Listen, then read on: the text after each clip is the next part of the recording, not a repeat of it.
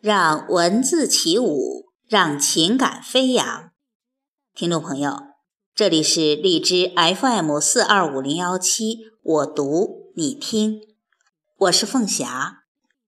今天是中国共产党成立九十五周年华诞，衷心祝愿伟大的党生日快乐。现在和大家一起分享多年前的一个简报。以此缅怀先烈们为了党的信仰抛头颅、洒热血、至死不渝的革命情操。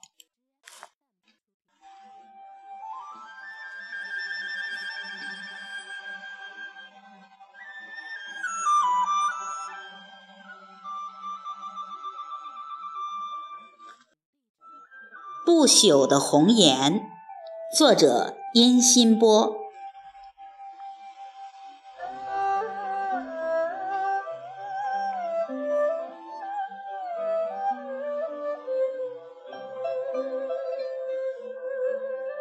对阅读红色经典长大的一代人来说，红颜无疑是一个不可替代的精神象征。它向我们昭示了信仰的伟大与力量，是我们这一代人永远的精神里程碑。那天到歌乐山，站在那块浸染先烈鲜血的土地上，我思绪纷乱凝重。步履沉重缓慢，感觉心中涌起一种壮怀激烈的神圣和伟大。歌乐山位于重庆西北郊，距市中心约十七公里，属于缙云山的余脉。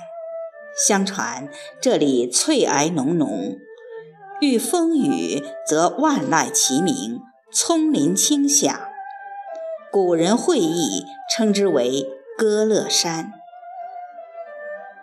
青山有幸埋忠骨，英雄的山镌刻着江姐和许元峰们伟岸的身影，矗立着感天地泣鬼神的伟大精神，见证了共产党人的理想和追求。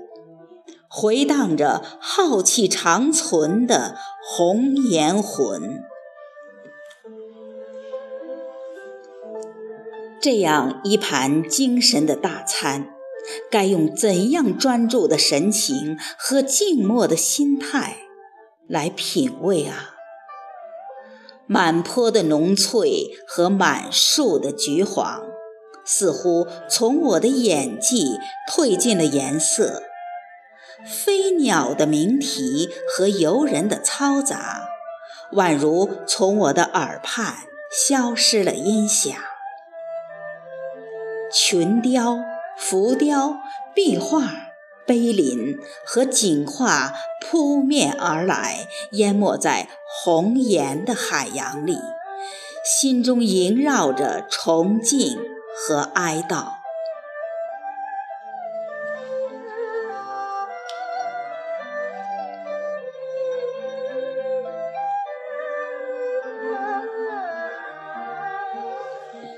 白公馆和渣滓洞，人们耳熟能详。他们互为犄角，是两口臭名昭著、摧残屠杀、治世仁人的活棺材。岗楼、栅栏和铁丝网，墙上残留的犬牙般的青色徽章标志和威逼利诱共产党人就范的训词，提示着当年的阴森恐怖。竹签、烙铁、老虎凳等等法西斯刑具，记载着刽子手的残酷暴力。重庆解放前夕的一九四九年十一月二十七日，国民党军统局在溃逃和灭亡之际，制造了惨绝人寰的大屠杀。三百多名革命者在黎明到来之前。恨饮枪弹，壮烈捐躯。在原中美合作所集中营旧址，已修筑了歌乐山烈士陵园。无论在白公馆、渣滓洞和松林坡的小路上攀登，还是在歌乐山烈士陵园的石阶上徘徊，我都屏声止息，脚步轻放，唯恐惊扰英灵的酣梦，触发苦难的记忆。先烈们沾满鲜血的足迹，仿佛还在暗绿的台阶和黄白的坡面唯一。共产党人响彻云天的呼喊，仿佛还在奔腾的溪涧和律动的叶片轰鸣。身既死兮神已灵，子魂魄兮。为鬼雄，歌乐山，你是悲壮与力量的凝结点，更是共产党人顽强精神和浩然正气的化身。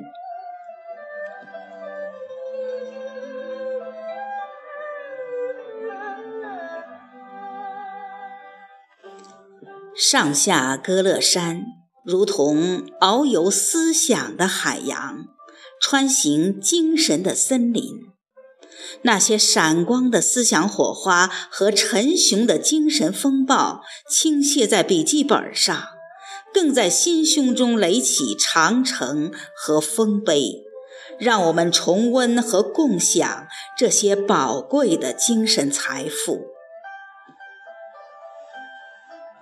一份狱中意见中写道：“防止领导成员腐化，加强党内教育和实际斗争的锻炼，不要理想主义，对上级也不要迷信，注意路线问题，不要从右跳到左，严格进行整党整风。”这是他们身陷囹圄的精神状态。啊，兄弟！你走吧，勇敢的走吧，兄弟！记住我的信条：假如是必要，你就要迎上仇敌的刺刀。但是真理必定来到，这块污土就要燃烧。这是烈士就义前的忠告。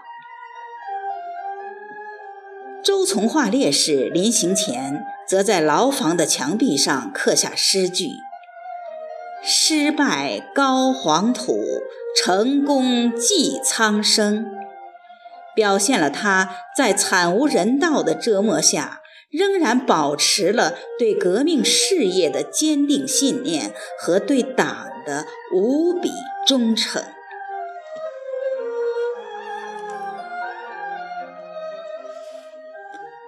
不管在什么时候，一个民族都需要伟大而充足的精神养料，需要闪耀灵魂之光的崇高理想。红颜伟业垂青史，英烈精神立后人。红颜精神是舍身取义、英勇不屈的民族精神的集中体现。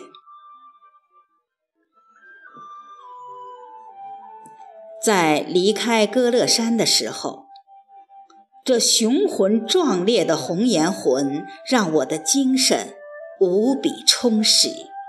相信在新的世纪里，它必将鼓舞中华民族更多优秀儿女投入到民族复兴的伟大事业中。